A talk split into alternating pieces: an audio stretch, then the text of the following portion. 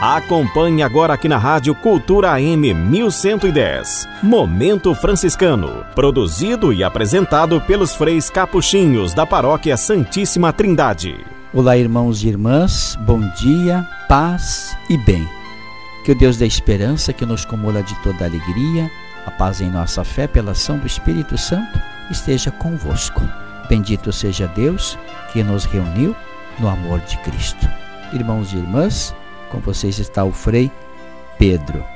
Vamos então lembrar mais uma vez o Evangelho de Lucas, capítulo 10, dos versículos 29 a 37. Importante lê-lo para que a nossa reflexão também é, possa ter uma consistência maior.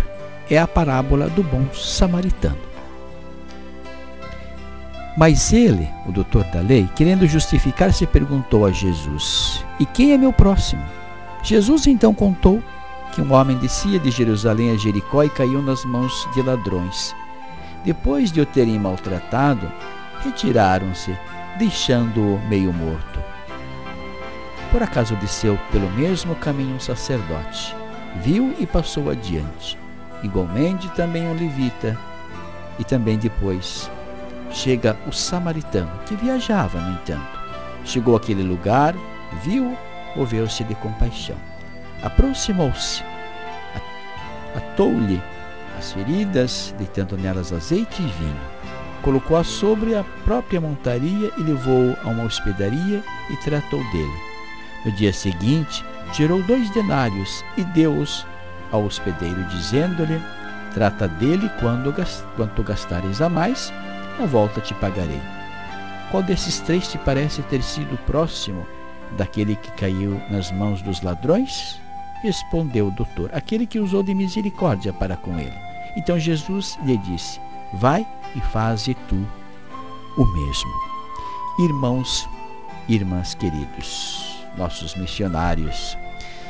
E como é Jesus a máxima proximidade de Deus? Nem sempre nos damos conta de como Jesus é, como Jesus é desconcertante para a maioria das expectativas de manifestação de Deus. Seu jeito de ser, de viver, de servir, proclama a ternura de Deus Pai para conosco. Seria de esperar que o revelador de Todo-Poderoso viesse nas nuvens, abalando o céu e a terra, criando temerosa reverência com as demonstrações de sua glória. Surpreendentemente, o amor do Pai enviou uma mensagem diferente. Jesus é gente com a gente. Um pregador que não tem onde reclinar a cabeça, que não se impõe pela majestade do poder, mas se coloca a serviço. Jesus revela a compaixão terna do Deus sendo o bom samaritano levantando os caídos, aliviando os que sofrem, curando as relações humanas. Revela a reconciliação da criação com Deus, porque um amor dessa magnitude regenera tudo. Milagres, quando havia, eram parte do serviço de cura dos males humanos e do anúncio da proximidade de Deus. Não eram propaganda para intimidar e conquistar.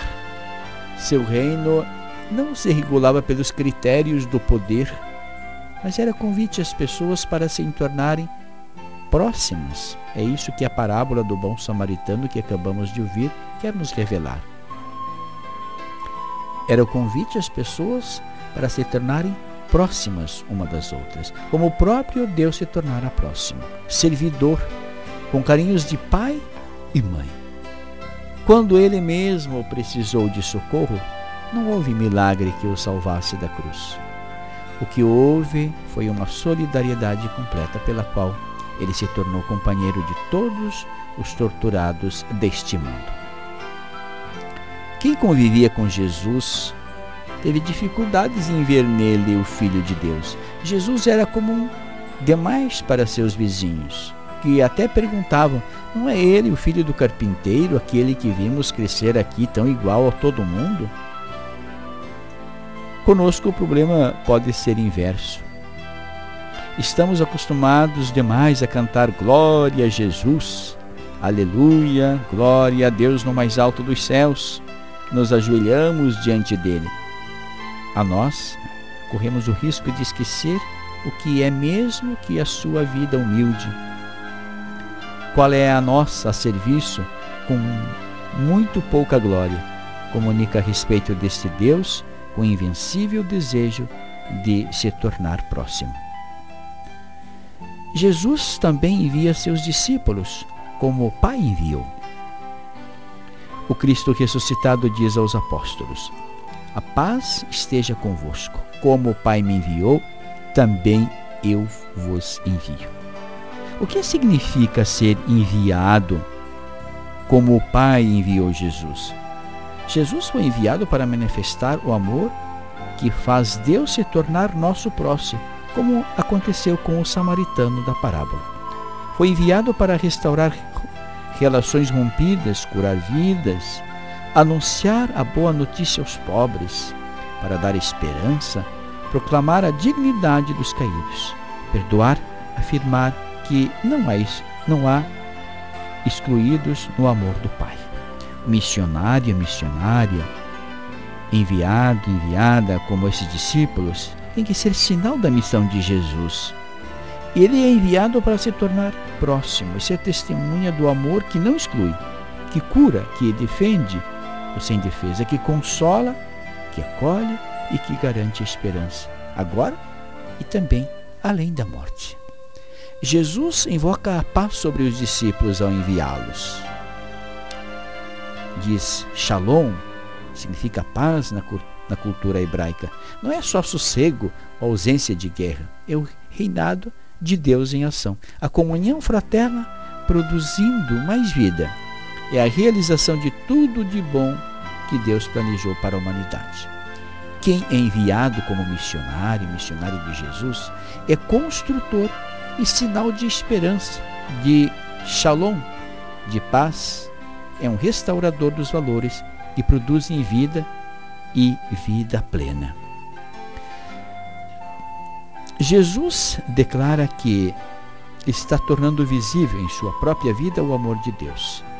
Quem me viu, viu também o Pai, diz ele a Felipe. Quem lhe pede, que lhe pede que mostre afinal o Pai. Esta revelação não é um segredo para poucos íntimos iniciados em algum rito particular. É uma revelação, um anúncio para o mundo. Se todos os filhos, filhas deste Pai, todos têm direito de conhecê-lo da melhor forma possível de saber o quanto são amados. Por isso, Jesus veio. A luz não faz sentido estar escondida. Ela existe para ser vista e para fazer com que as pessoas enxerguem melhor, achem caminhos e não se machuquem desnecessariamente, esbarrando em tantos perigos da vida.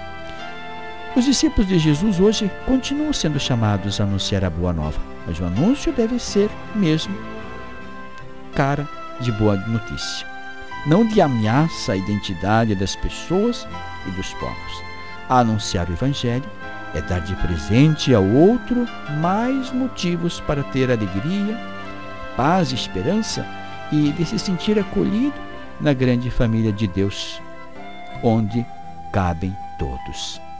Irmãos e irmãs, então outubro é lembrado como mês missionário, mês do Rosário, mas também ele deve nos questionar como vai a nossa missão podemos recitar, devemos recitar o rosário, mas não esquecer que também somos missionários.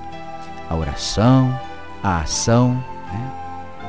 a vocação e a missão é um quarteto cristão inseparável. Então, nos comprometendo com a missão é, tão necessária na igreja, pedido pelo Santo Padre, Papa Francisco, né? Renovemos a nossa gratidão e também o nosso compromisso a Deus. Que o Senhor vos abençoe, vos guarde, que o Senhor vos mostre a sua face e tenha misericórdia de vós. E volva para vós o seu olhar e vos dê a paz. Deus vos abençoe, abençoe a vossa vida, a vossa emissão, a vossa vocação. O Pai, Filho e Espírito Santo. Amém. Um grande abraço, paz e bem.